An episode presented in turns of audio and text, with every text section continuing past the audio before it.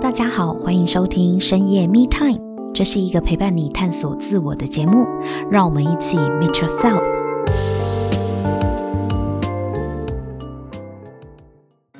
Hello，大家好，欢迎收听深夜 Me Time，我是沐晨。在二零二三年第二季的深夜 Me Time，我们将更深入内在探索的主题，从觉醒自我、看见真相，到突破自己的框架，再回到生活中实践与自省。今年的深夜密探会更进一步从生活案例的分享当中保持觉知，看见事件的本质与真相，到平衡自在的人生。今天我们邀请到 Action Life 觉醒工作坊负责人永杰和宣琪两位来到现场。我们先让来宾出场，和大家打声招呼吧。欢迎永杰和宣琪。 Hello，大家好，我是永杰。 Hello，大家好，我是宣琪。 Hello，两位好。嗨，嗨，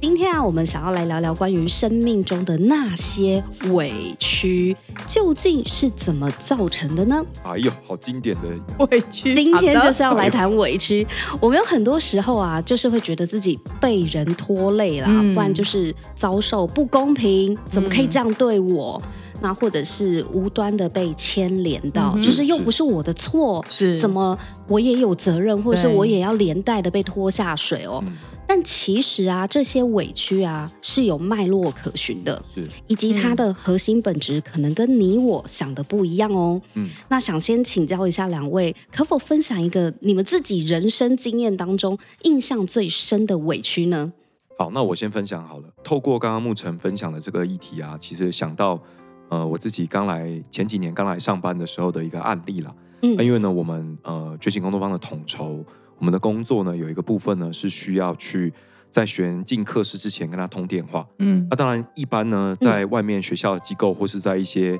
呃其他地方做进修，基本上就是学员报了名之后就报了名嘛。对啊，对，那然后因就为等着进教室，对，就这等样着吗进教室。是那因为对我们而言，我们的工作方比较不一样，我们工作方都很重视每一个来到我们这边的学员的收获与价值，所以他进课室之前都一定会通过这个电话。这个电话是要讲什么？这个电话的目的很简单，主要是让他清楚知道他自己为何而来，嗯让他知道他自己来这个工作方他的目的跟出发点是什么，让他知道他对这个工作方已经有一些概念上的认识，然后同时呢，他们也会去清楚知道自己来这边要在哪个领域下功夫。嗯所以这个是我们跟外面一般学习的机构嗯提，供的那个一些课程都不一样的地方，我们是一定会提供这个服务的。所以这算是一个比较特别的流程，对不对？没错嗯在没错整个报名流程，没错，哼嗯嗯是对的，，是那那这个也是你平常的工作，对吧？对，没错，这个是嗯平常我跟轩琪的日常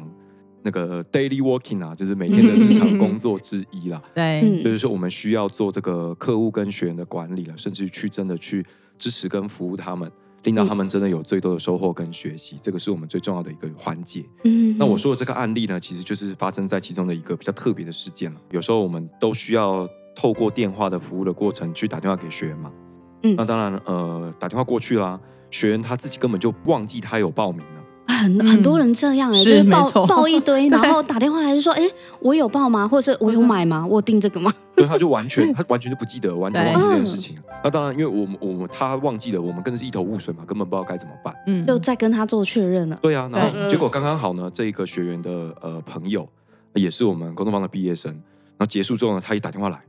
然后呢就是也是骂了我们一顿啊。为什么要骂你们？对，就说嗯，我们朋友不是要报名吗？你怎么不确认呢？啊，怎么会这样子呢？可是然后你不是有打电话确认吗？对啊，然后呢就讲啊，所以就是这个就是很委屈的地方，嗯嗯明明就已经所以他到底有没有报名成功？他根本没有报名成功啊，哦，根本没有报，名成功，因为我们会确认嘛，他没有完成就对，对没了，有完成这个对过程。可是因为对他的朋友而言，他的理解是他是要报名的啊。可是因为呢，他那个朋友直接告诉我们，他根本就不记得有这件事情，所以就搞得一副好像是我们的我们的问题、我们的错这样子，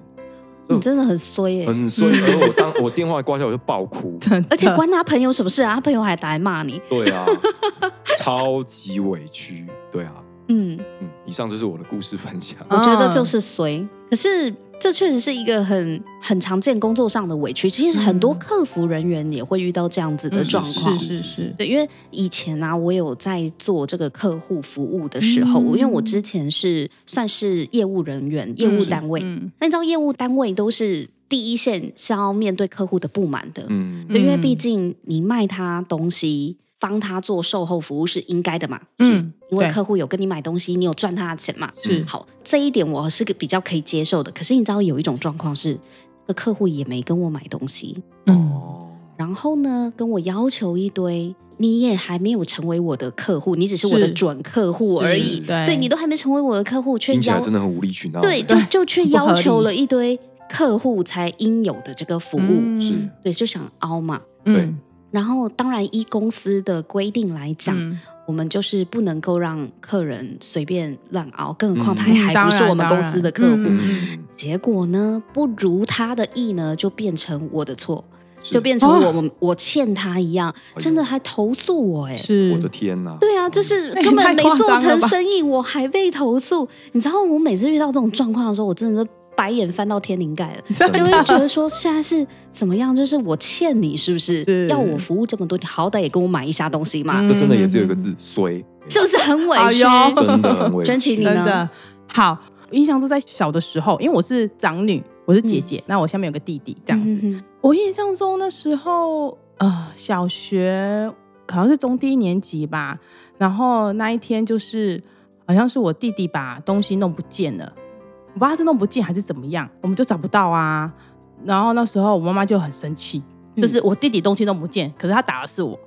为她什说么？我没有顾好弟弟，没有协助弟弟把事情弄好，这样子？我超生气的、欸， 是不是？哦 这到底关你什么事啊？对对到底为什么跟你有关系啊？就是这样，所以就是那那时候就是呃，我记得我也我也管我弟弟很严，就是我我不我不能让他有任何出错，害因为你被打对，出错就害我被打。可是你不会很气你妈妈吗？就是会呀又不是你弄丢东西的，为什么对打的是你？对你要么就两个一起打，没。错，对，为什么对不打弟弟打对你？，就是先打我这样子，我觉得我我们上印象深刻。我觉得我们是上一代的教育很喜 欢连真的坐，真这的样对啊，嗯，就认为老大你就是要带好下面的弟弟妹妹。对，我觉得这个是关键，就因为你是老大，没错，因为我是老大。这样听下来，我们真的生活中就是有很多很衰的地方，嗯嗯，就是很倒霉，就是明明不关自己的事情对嗯，可是为什么有时候自己都会跟着付出代价？对啊像轩琪是被打嘛，嗯那我自己我也是长女，啊是我下面一个妹妹， 啊，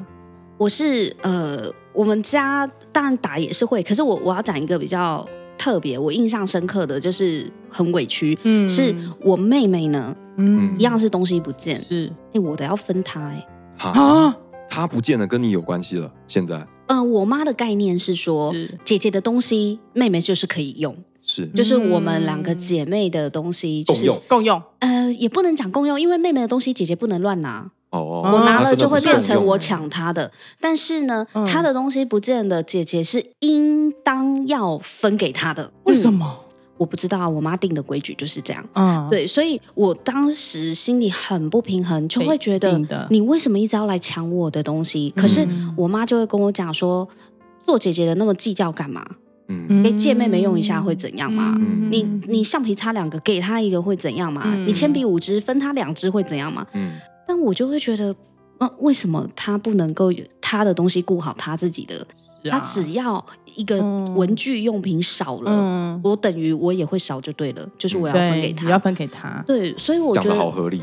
对啊，这种心态我也不知道为什么小时候就是我妈就会灌输我们这样子的概念，嗯所以长大之后我就会对我的东西会特别的，就是顾保好护它好们，他因为我很怕再被嗯我妹拿走嗯什么之之类类的的。对，长大我就不理她了，就是你嗯自己的东西你自己顾好。嗯哼哼哼对，像这样子，就是我也许这就不是我的问题，也不是我的错，可是嗯莫名其妙，就是你犯的错或你做错事，嗯为什么是我来承担风险？嗯，而且还跟我的可能身家财产有关啊，或者是身体有关，比如说嗯被确实揍嘛，，嗯对啊我我就对会啊痛啊，嗯是啊，对啊很，痛的，嗯所以像在这些委屈的背后啊，有时候真的也不关我们的事情，嗯但是到底为什么我们会被牵连呢、啊？你们有没有想过这个问题？其实这在心理学里面有一个观念啊，甚至会有个理论叫做投射效应。这个效应呢是，呃，它有做一个实验来证明人是会有这个倾向的、哦。就说呢，找八十个受试者来做这个实验，学生，那他们要这群学生呢去做志愿者，就说呢，呃，大家呢可以自己决定要不要背那个告示牌，嗯在这个校园里面走动，嗯，就是自己决定了你要或不要做这个统计他。这个实验是找人背着告示牌在校园里走动，对嗯就对了。对对嗯对对对对然后他找一群人，然后问他们你们要不你要要不要背？背要不要背？，对，那有一半的人都说哦好好好，我要背。嗯嗯然后呢，在访问呢，可是呢，他们不知道到底有多少人要决定要背，嗯他们只知道说我们大家有一群人来做这个实验。嗯，那他们去访问那些呢决定要背的人，他们都觉得嗯，大家应该都要背。嗯可是事实上呢，只有一半的人要背。他们觉得除了我以外，其他人大家都一定会要背。嗯，然后决定不背的人都说，嗯，大家一定都不要背，跟我一样。哦，是不是他们都会觉得自己是多数人？对，不管他们的嗯选择是什么，人都会觉得自己的选择应该是应该符是合对的大众的选择吧没？错对，就是这个投射效应，就是会把我自己的期望或我的标准嗯，投射在身边的人身上。哎，永杰，那投射它算不算是一种同理啊？就是我不喜欢的事情，我也会觉得大家应该都不喜欢，嗯，其实投射跟同理两者是完全不不同两件事情哦，它不一样吗？完全不一样。它看起来很像，可是完全不一样。嗯那差别在哪？差别在我举个例子，呃，你们就会明白我这两者的区别是什么。嗯 OK，我举我爸爸的例子哈，我嗯爸爸他很喜欢吃莲雾，所以呢，他每次呢回家的时候呢，在家里面呢一定有个水果是莲雾吗？没错，嗯每一次回家都有，每一次哦，嗯他从来都没有问过我们，我们喜欢喜不喜欢吃莲雾。嗯可是呢，在家里面一定要摆一个水果叫莲雾，因为那那是他要吃的啊、对，这个这个就是投射，他觉得他喜欢吃，嗯，那所有人都会喜欢都吃，喜欢，哦所以他连你们的份一起买就对 了。没错，不管我们今天可要是不要吃水果他，都一定会买可礼物。是这不是一件很美好的事情吗？就是我觉得莲雾好吃，所以想跟你们分享啊。对，所以沐晨提到这个点，那什么叫同理心呢？就是我们建构在我去询问真相是什么，真实是什么。譬如说，像刚刚沐晨那个例子，要举我爸爸的例子，当然他这是个美意嘛，嗯，可是呢，嗯有可能对我而言，我的我的体质是这样，我吃有一些水果会过敏的。嗯嗯那其实呢，莲雾呢，我我真的要看它新不新鲜。那如果有些莲雾我吃了，我真的会起疹子的。嗯嗯，那常常呢就会这样子哦，我因为这一份，当然这个又提到了第一集所有的那个制约哦，嗯我会因为呢 爸爸的这份爱，是所以呢我就接受。可是其实我是会过敏的，他从来没问过我。嗯，那你所以没有那么想想要吃莲雾，对，是而且甚至我会 过敏，所以我嗯，不你能不喜欢，我不能吃不能莲雾吃不能 吃很多时候，那可是呢，如果我我爸爸在这个当下，他有问我，嗯哎，弟弟嗯，其实爸爸记得这件事情，嗯你是不是吃莲雾？其实你没有那么喜欢吃，而且你会过敏嗯啊。那这个就是同理，哦嗯，所以投射是建构在我自己想象中的假设没，错大家都会做跟我一样的选择，没错。嗯但同理是我真的去确认过对方是否真的是如此。是嗯哦，明白明白。那所以你刚刚讲那个例子，它是投射，不是同理。就是所谓的投射。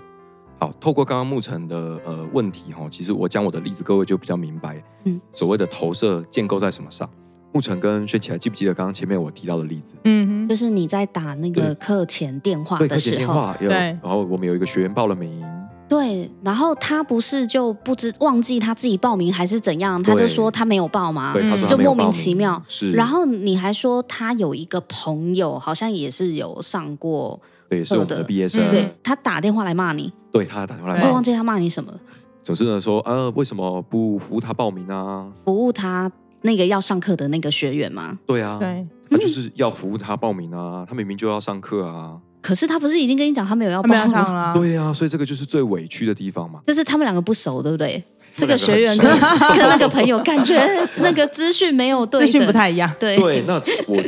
对我而言呢，我的投射就来自于这里，就是呢，嗯我也觉得他们应该很熟啊，对呀、不是你朋友吗？对啊，对不啊是你朋友吗？你应该比我还熟啊对，啊我听到你朋都不一样啊你朋友不报了，对你怎么还说他要报？对是啊，而啊且你还怪我，嗯啊对啊，到底关你什么事？就所以我觉得你要比我更清楚知道我的投射就在这里，你比他还要比我更熟悉，嗯你了解的要更多啊，嗯嗯，你怎么嗯？会嗯反过来觉得是我的问题呢？这个就是我的投射，嗯就是 你会有这样子的想法，不对是很可自然的可事情。可是我没有问啊，我没有问清楚，所以我自己觉得很委屈啊。对方的反应跟你预料的不一样，是，嗯我连问都没有问啊。你觉得他们两个应该要很熟，结果对没有。啊嗯，结果他们没有很熟。嗯后来当然有问清楚啦，有实际去问清楚，呃，整个事件的原委是什么。他们也是在一个场合认识的，其实不是很熟悉的。所以你的意思是说，我们的委屈是来自于我们心里面可能已经既定了某一些人应该要有什么样的反应，对，嗯然后不如己意的时候，我们就会觉得委屈吗？嗯，呃，是没错， 等一下，轩琪，那你被打的那件事情怎么说？对呀、我现在我还记得我坐在哪个位置、对欸，我好难想象哦。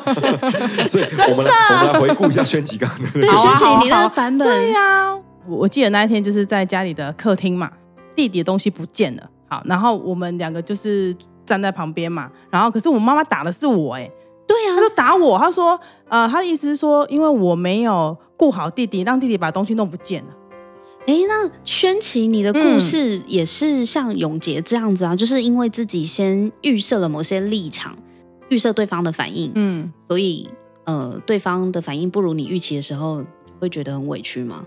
像轩琪的例子跟我的例子其实是不能放在同一个天平上称的啦。嗯怎么说呢？其实是因为他呃是被他妈妈揍对啊，我是对被呀、揍、啊，因为他是已经被打了嘛，对啊，对啊这些事情已经是个事实了。嗯嗯，那不是要去翻转或是过去的事，像我的委屈嗯是来自于我自己觉察到我自己有一个投射，投射在别人身上嘛。嗯那轩对方琪反应不如预期，对对，嗯对方反应你不是如这我样预期，嗯我是这样。嗯，那轩琪的那个状况呢，比较像是他已经被打，而且被连对坐，嗯对不对？所以那反过来要问轩琪的是，嗯那嗯，你不，我们不可能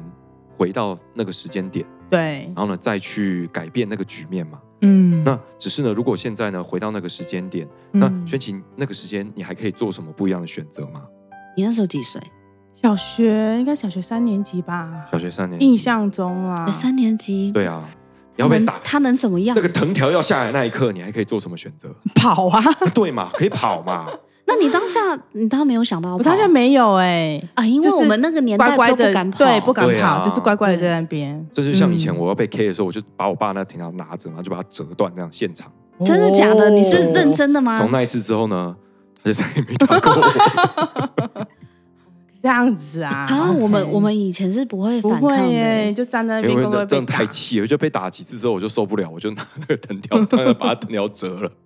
对你对啊你比较勇敢，我们是就是乖乖的哭着被打这样。。对，嗯但是你也说到一个重点啊，对啊，对啊，所以其实这个就是回呼应刚刚所提到的，任何事情嗯都会有所谓无力的版本跟有力的版本。是那如果呢，站在一个有利版本的角度，那我还可以再为那个当下，我还可以做什么不一样的选择？这个其实才是，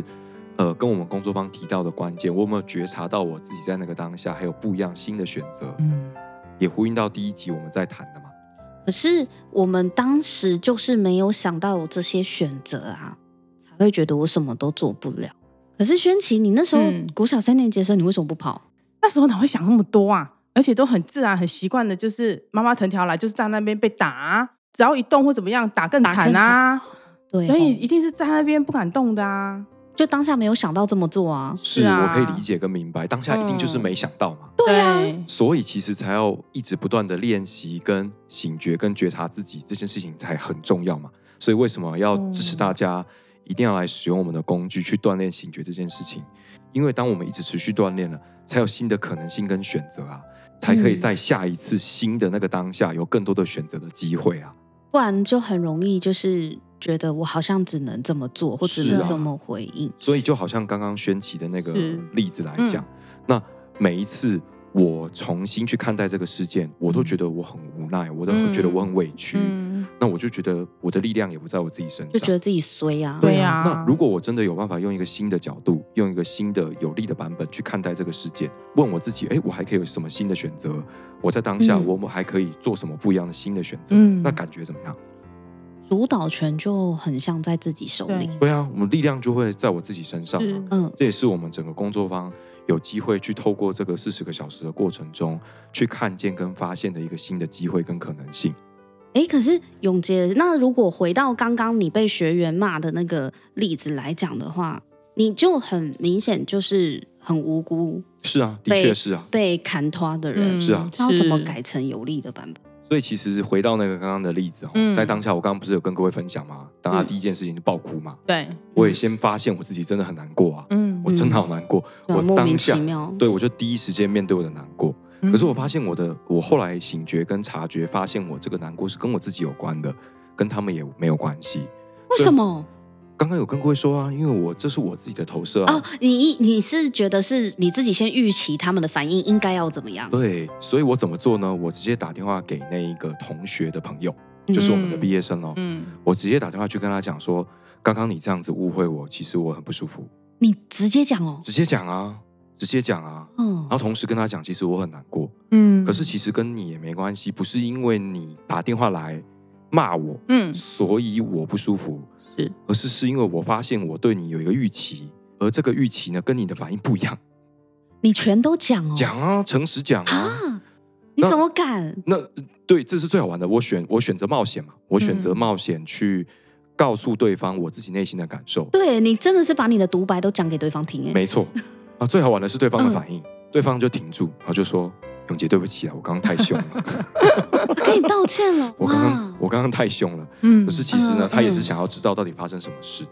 所以当下呢，我们呢就一起去理清，哎，到底这位同学他要报名还是不报名？其实中间嗯一定有误会啊了，对对，不其实就是因为一个误会一场，所以呢，大家就把事情哎，这个可事是情你就结束。你修养为什么这么好啊？你都不会生气，你白白被骂欸嘞。我很生气啊，我刚刚嗯 还爆哭，还爆哭，还爆哭气对，他还气哭啊了了，是气哭哦了。，我的意思是对说，，你为什么不会对那个骂你的人生气？因为我很明白，我在当下我有一个觉察，这个觉察是跟他没有关系的，只是我自嗯己的问题啊。因为我有了这个投射，我把这个投射放在他身上，所以这个就是我们工作方带给我最大最棒的礼物，就是我可以持续把这个工具这一个醒觉的呃锻炼放在我的嗯日常生活中去运用。你真的很清晰耶，当然一定嗯要、嗯真的。嗯这样完全感受得到那个这个工作坊带给你的那个觉察的能力有多敏锐。嗯，每天都对在因为锻炼的。因为一般人就是一般的客服人员，我们刚刚有讲很多客服对对嘛对业务啊，遇到这种状况，一定是觉得都是那个客户的错啊，嗯就是干我什么事？你为什么要把脾气发在我身上？是，没想到原来还可以用另外一个角度去想一下，我们是不是先做了哪些预期了？嗯嗯，对，然后对方的预期跟我们不一样，那其实根本的原因也是在于我先假设他应该要怎么样嘛，是啊，嗯是啊，但是他应不应该要那样，谁说了算？嗯不一定啊，对是我自己觉得他应该要这样反应没，错应该是对我不要那么凶，嗯有话应该要好好好讲。 讲，对啊，有话为什么不能好好讲对，呢？你不能好好讲 啊，对然后就是没有好好对讲，他 没有好好讲，我觉得他就没品啊。真的 他完全懂了、欸，这个嗯委屈的情绪是怎么来的？是你真的好清楚哦，是，轩琪。嗯，那如果再回到你刚刚国小三年 级那个有力的版本，你觉得有办法改写吗？我们在讲每一件事情有有力的版本跟无力的版本，嗯但是我怎么想，我都觉得轩琪这个案例，嗯，就是因为我我我跟轩琪以前也都是被连坐的嘛，嗯是对，我们怎么看都觉得小时候的自己就是你，你是要一个小孩怎么样去对抗他爸妈？嗯对啊，他爸妈就是会处罚他、啊。嗯嗯你说我们可以逃跑，那我当时就是没想到，或者是、对啊或者是我也不敢跑，因为轩琪就讲说，只要一动就怎么样打更更凶嗯我叫阿公阿妈来后，我就被打得更凶。嗯，所以其实刚刚沐橙跟轩琪提到的这个点，的确是在那个当下我们改变不了的事实。嗯所以我们在讲所谓的有利的版本，不是要回到过去去改变过去的那个事件，我们谁都回不了过去啦。对啊，对，回到两位的例子身上，嗯所以那如果以轩琪来讲，轩琪如果呃，你妈如果要再打你的 话，你弟又做错事了。或是呢，有可能妈妈不是要打打是轩琪，而是是有可能的确因为你弟问弟喽对啊，弟弟做错事情喽，嗯然后也让你来帮忙责去收怪你尾啊对啊，嗯，如果是以现在的我来看的话，我会先去搞清楚弟弟到底发生什么事情，嗯嗯嗯，然后我同时也会问弟弟这件事情你会怎么做处理。嗯，当他有个答案之后，嗯然后我会回来跟妈妈沟通这件事情。站在妈妈角度，因为妈妈在意弟弟这件事情，就是妈妈在意弟弟做这件事情怎么办，没有人收尾怎么办？所以呃，我觉得会是一种呃，想说姐姐这边可以协助帮忙，嗯就变成我觉觉得哇，我现在是一个很重要的角色，就是换我来，就是我来带着弟弟，然后一起去完成他的事情，而不是变成说。为什么又是我？对啊，对嗯如果说嗯以嗯现在来看的话，我觉得我把那个角色转换之后，我会觉得哇，现在的我是我是一个长大的姐姐，我可以来处理事情。这个就是永杰你说的有利的版本，对不对？对啊，没错啊，就对是轩琪刚刚提到的，当我自己愿意去醒觉跟觉察，哎、嗯，还有什么新的选择跟机会？此时此刻，那我也发现呢，哎，回到如果当初三年级那时候的我。嗯，去看妈妈这个角色跟身份，是哦，我终于能够理解为什么她会这么做，嗯对她在意的是什么，嗯那就可以呢，呃，下次发生类似的事情，嗯我就可以有新的选择，有不一样的版本嗯来面对嗯可能跟过去一样的事件跟状况，嗯可是呢，可以创造完全截然不同的体验。是对啊，我欸觉得轩琪你很厉害哎、嗯嗯嗯因为竟然同样的事情，我心里我刚刚心里就在 murmur 嗯说。你为什么不会觉得哈？怎么又是我要来帮弟弟收烂摊 子？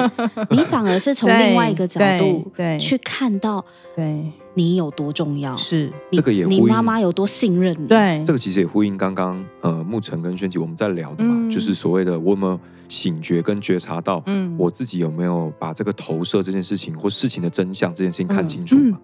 所以还是回到，如果我有办法有意识的去锻炼醒觉这件事情，嗯去多练习这件事情，是那有可能就会有越来越多事情的面向跟角度，我们就可以用不同的面向跟角度去看待不同的事情，那然感后哦可以受创会造嗯完全不一对，样，可以创造对有利的版本给我们自己，然后感受会截然不同。理解嗯一件事情的角度也会不一样没。错，嗯是的，好哦、那今天真的很开心，两位有跟我们分享到你们实际生活中，还有包含我自己的一些委屈的例子，就是一些委屈的经验。而且透过跟你们讨论，我也才发现说，原来这些委屈的背后，竟然还有一些我们自己都没有察觉。嗯一些是底层我们的想法跟假设是，还有预期效应在、嗯对，所以所有的委屈背后其实有另外一个有利的角度，就是嗯看你是要一辈子怀抱着这个无力的版本呢，嗯还是说有机会是透过确认事实，或是透过真实的沟通？像永杰，你真的，我觉得你超厉害的，可以把自己的 murmur 这么的坦白的告诉那个学员的朋友。对啊，都直接讲，对真的，我也学到，嗯就是因为我以前都会觉得这些讲出来好吗？可是你看你讲出来，竟然对方跟你道歉嘞，对啊，他们，而且嗯你也不是张牙舞爪的去要道歉，嗯是没错，对，所以我觉得这一次也透过你们的处理方式，也让我听到了什么是有力跟无力的版本差别在哪，非常的有收获，跟学到了很多的东西。也谢谢两位嗯今天的分享。嗯那喜欢这一集的朋友呢，也别吝啬到 Apple Podcast 给我们五星评分和留言，或者是到 FB Action Life 的粉丝专业留言跟我们互动，告诉我们你的想法是什么，或是有任何问题也欢迎讨论哦。那今天就分享到这里，我们下一集见，拜拜。拜拜。拜拜。我们的人生当中，曾经有很多的委屈，常常觉得自己是很倒霉、很冤枉的那一个。也许那些感受都是真的，但如果一直处在这个状态当中，我们就会感到越来越无力，而且被困在愤怒和悲伤的情绪里。但透过今天来宾的分享，原来一件事情可以有两种角度去看待，一个是委屈无力的版本，另一个则是比较正面积极的有利版本。如同永杰和宣琪所说的，我们改变不了过去发生的事情，但我们已经有能力去面对再一次类似的状况。我们并不是如同过去的自己一样不知所措，而是可以重新看待整件事情，发现自己其实已经拥有不一样的选择和力量。也许当我们从这个角度去回看过往那些人生当中的委屈时，会有不同的想法和启发哦。如果你喜欢这一集的内容，请帮我们在 Apple Podcast 留下五星评分和留言。如果你对自我成长的议题感兴趣的话，请订阅深夜 Me Time，我们每周三都会更新。给自己一个安静的时间，让我们陪你倾听内心的声音。